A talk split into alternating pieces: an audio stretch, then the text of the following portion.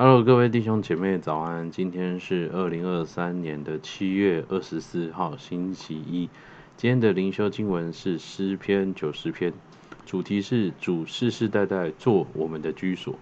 我们看到这篇的诗的开头写到说是神人摩西的祈祷哦，但是呢哦，我从网络上查资料，从它的内容来看哦，是以色列人被掳之后，他们亡国被掳之后写成的。可能呢，第一到十二节是来自以色列人他们被掳之前的一些古老的诗词，而在第十三到是第十七节呢，则是以色列人他们被掳到异乡之后，他们再加上去的。那是整首诗是用在以色列百姓他们在异地聚会的时候呢，他们的呃集体的祷告文。我们可以先来了解这个经文背后哦有这样的背景，我们再来看今天的经文，帮助我们更加理解。而今天的经文呢，可以分成三个大纲。哦，第一个超越时间、永恒的神。哦，第二个与神相对的，就是我们短暂，我们一生短暂的人。而第三个，还有就是短暂的诗人向这位永恒的神所发出的祷告。我们现在看第一段的经文，在诗篇的九十篇一到四节，这边说到：主啊，你世世代代做我们的居所。诸山未曾生出，地与世界你未曾造成。从亘古到永远，你是神。你使人归于尘土，说你们世人要归回。在你看来，千年如已过的昨日，又如夜间的一更。我们看到在这段经文当中，诗人讲到，在还没有天地，在没有宇宙的时候，上帝就已经存在，而且今后上帝会永远存在。因为在神是没有时间的，所所以呢，神拥有的时间是无限的，所以神呢，他看千年就好像看夜间的一根，哦，夜间的几个小时而已。而这样一位永恒的神呢，他创造了我们，他也把永恒赐给我们，他希望我们在永恒当中享受神的祝福。呃，各位弟兄姐妹，你有没有觉得很特别？好像有一个。永恒观，一个关于永恒的时间观，在我们人的内心当中，所以上帝他创造了永恒在我们里面。第一节说到神世世代代做我们的居所，他给我们的保护，他给我们的祝福关系是超越时间的。而第三节说到你使人归于尘土，哦，但是呢这边说到了归于尘土，不是说消失不见，重点是后面说的你们世人要归回。我们在地上好像只是一个过客，而死亡对我们来说不是一个结束，而其实是一个回家。我们回到永恒的当中，我们在一个没有悲伤、眼泪的那个天父的家中，享受永恒跟天父的关系。所以天父自己是永恒的，而天父他也把永恒放在我们每个人的心里。但是我们仍然好像这一生，我们面对死亡。我们会有恐惧，我们这一生当中还是有很多的迷惘跟彷徨。为什么呢？因为罪，因为私欲进入了我们的心中，使我们失去了好像那个与神连结的那个永恒感。我们失去了我们这个短暂的人生当中的意义。我们来看五到哦十一节的新经文，你叫他们如水冲去，他们如睡一觉；早晨，他们如生长的草。早晨发芽生长，晚上割下枯干。我们因你的怒气而消灭，因你的愤怒而惊惶。你将我们的罪孽摆在你面前，将我们的隐恶摆在你面光之中。我们经过的日子都在你震怒之下，我们度尽的年岁好像一声叹息。我们一生的年日是七十岁，若是强壮，可到八十岁。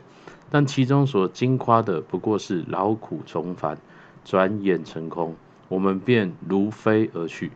谁晓得你怒气的权势？谁按着你该受的敬畏晓得你的愤怒呢？我们看到诗人形容说，好像这个相对于永恒的神，我们的一生是如何的短暂，好像就好像睡一觉醒来，哇，转眼成空。我们好像睡觉起来，马上就忘了我们梦里面到底发生了什么事。你知道，在好像我们年纪，我自己年纪渐长的现在，我开始很真切的感受到时间在流逝的那种感觉，好像当看到哦父母看到长辈他们逐渐的老去，好像开始看到哎我自己或者是年纪比自己小的人，我们逐渐长大，哦意识到其实自己也逐渐在往年老的这条路在发展。有时候夜深人静的时候，哦不知道你是不是也跟我有一样的感触，好像我们这一生哦就剩几十年。好像就要结束，好像活到现在，我们还没有做一件我们真正觉得有意义的事情，好像就是哦，觉得浑浑噩噩，人生没有意义，好像想到自己有一天要面对死亡，我们也会有一种恐惧，有一种未知感。为什么我们会有这些的感觉？因为我们是按着神的形象造的，上帝把永恒放在我们的心里。可是我们不选择永恒，我们选择为短暂的今生，为短暂今生的私欲、争竞、比较而活。我们脱离了我们原本被造的目的，而这在圣经当中就是罪。当我们抱着一个背离神的态度面对人生的时候，神就没有办法介入在我们生命当中。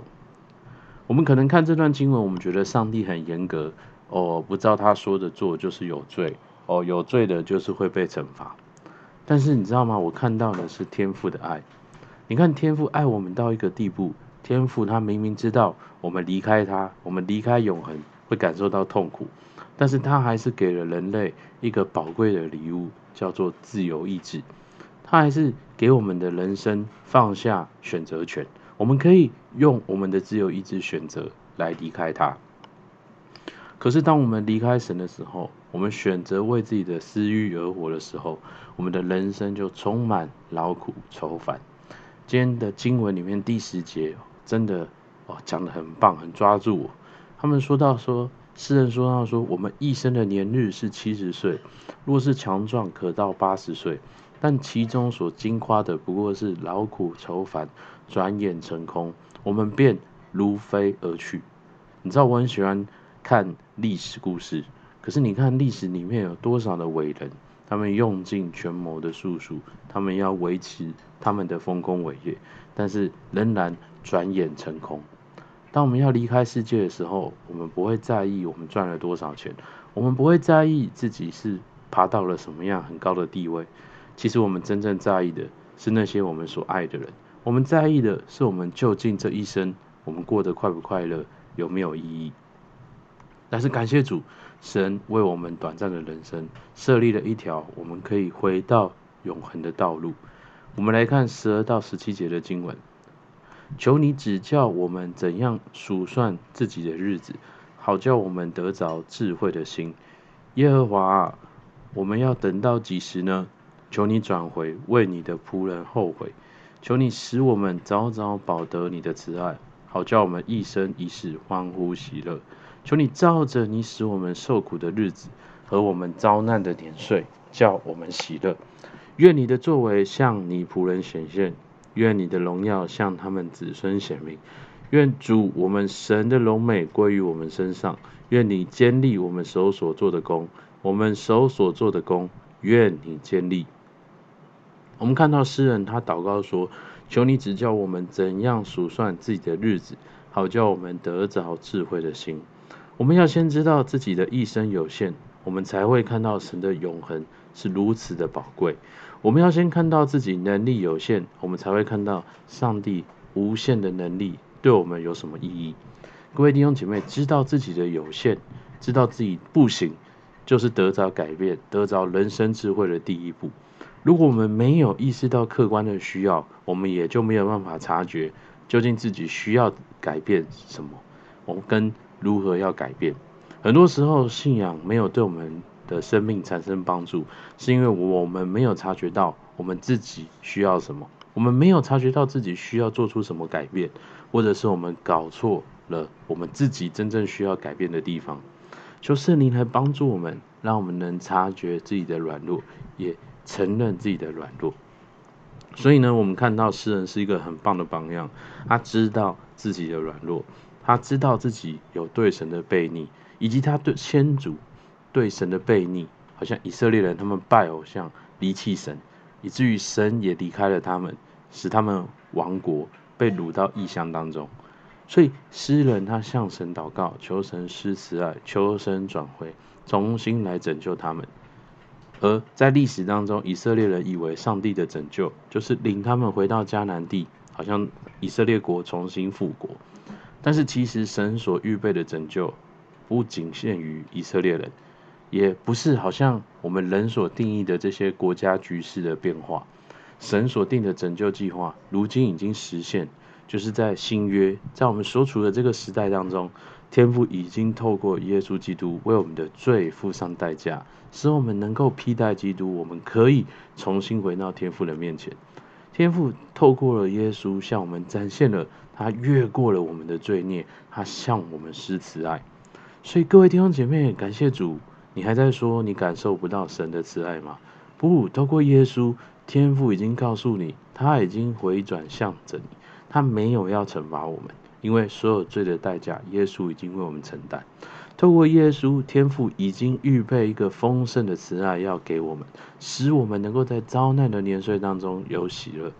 透过耶稣，天父的荣耀要来向你显明，你能够在你的一生中经历天父的工作，你能够一生一世欢呼喜乐，因为天父要经历你这一生所所做的工作。